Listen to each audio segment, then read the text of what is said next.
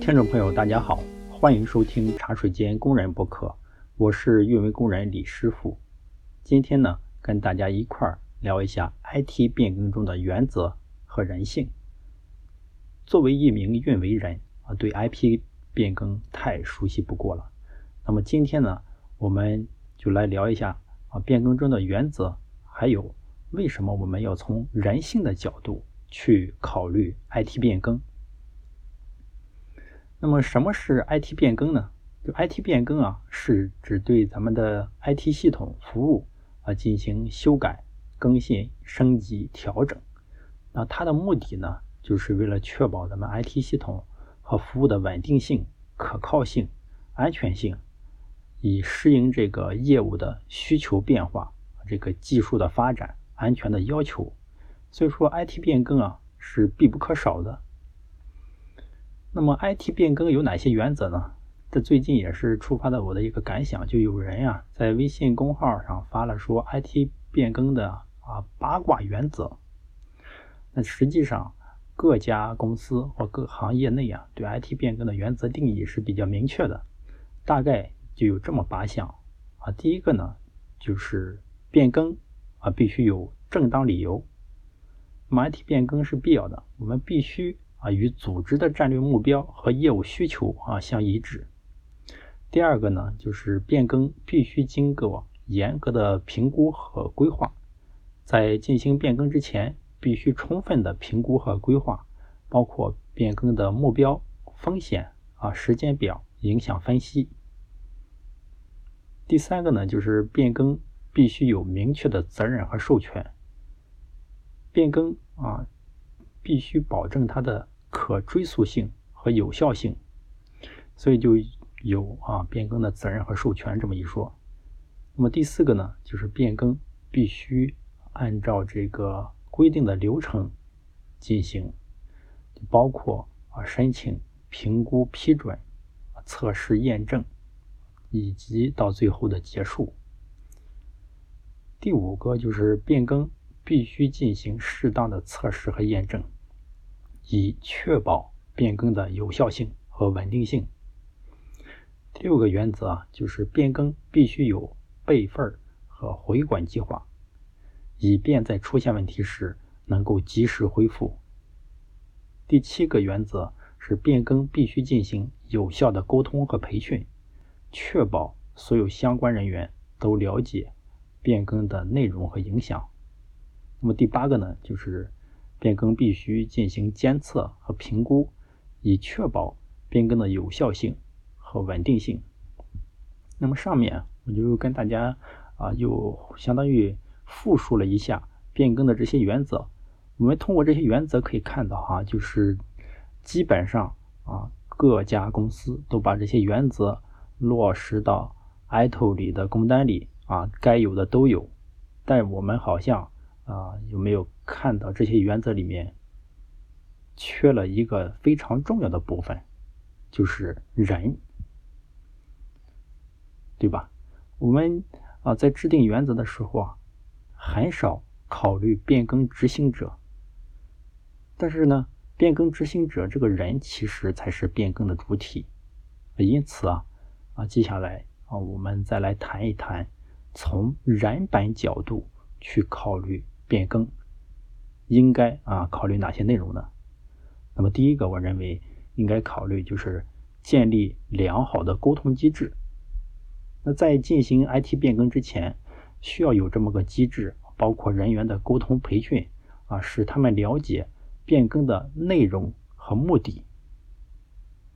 为什么就是了解变更的内容和目的这么重要呢？我们可以参考马斯克说的这句话啊，他说呢。当人们知道自己的目标是什么，以及为什么要这样做的时候，他的工作才会高效，对吧？我们只有了解到他的背景和目的，哪怕是出了问题恢复的时候啊，也知道他的方向。那么大多数情况下，变更的这个发起和执行者不是同一个人，所以更要注重这个沟通的重要性。那么第二个呢，就是关注变更。对人的影响，因为变更啊会对人带来压力和不安。那么主要包括哪些方面呢？就比如说变更的频率，每天进行变更和一个月只变更一次啊是不一样的。再一个，变更的时长，那么变更时间越长啊，人就越疲劳啊。有的人说，我不管你疲不疲劳，我就是要把变更做完，但这样出错概率大啊，所有的人呢都会承担这个风险。第三，就是说变更中的后勤保障，要保障好变更相关人的后勤。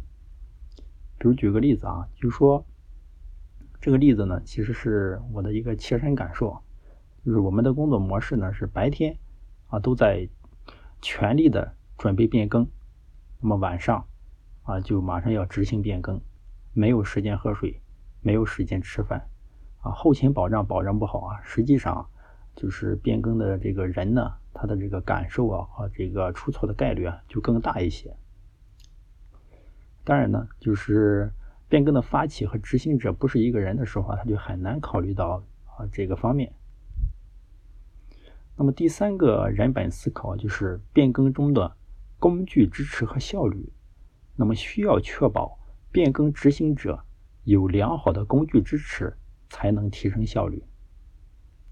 这也是我自己的一个例子啊，就在因为我是作为运维工人嘛，服务各个客户现场，这些大小的客户是见过也挺多的。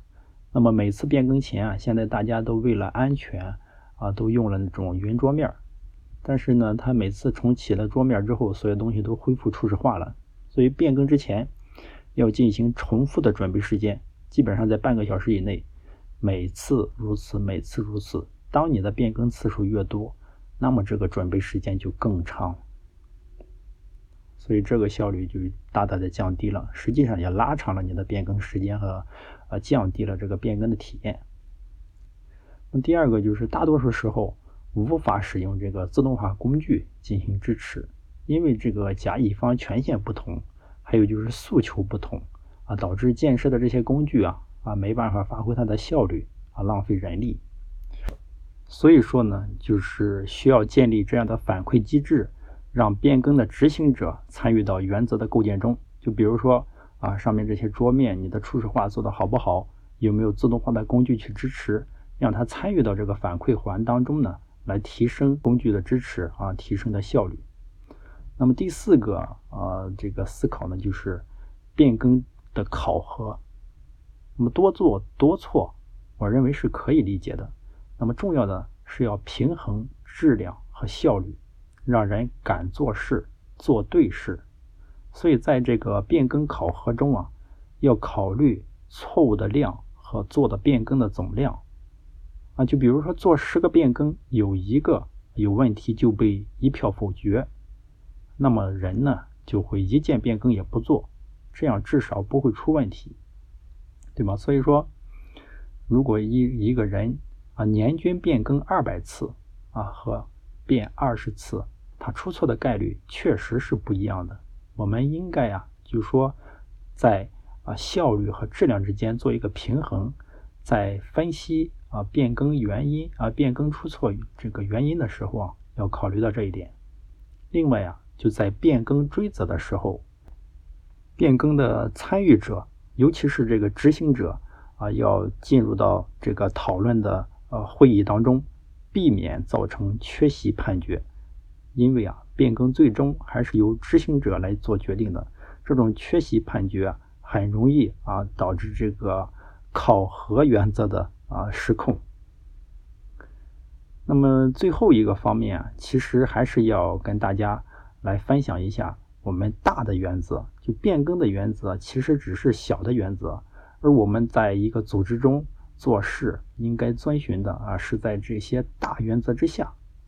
那么大的原则其实就是我们做任何事，就做变更中的任何事啊，要以组织利益最大化为原则啊，不是为了甩锅，不是为了啊挖坑，实际上还是要以组织利益最大化为原则。而一旦啊出现问题，那么要以恢复生产业务。为第一原则。那么在追责的过程中，要对事不对人的原则，要用啊第一性原理啊看到变更问题中的本质原因，从而啊为我们下一次变更或者说更多人的变更啊提供这种工具和智力支持啊，而不是就让这个循环啊卡在那里，让我们的组织利益受损。好，今天呢啊就是我要分享的全部内容。欢迎收听茶水间工人播客，咱们下期再见。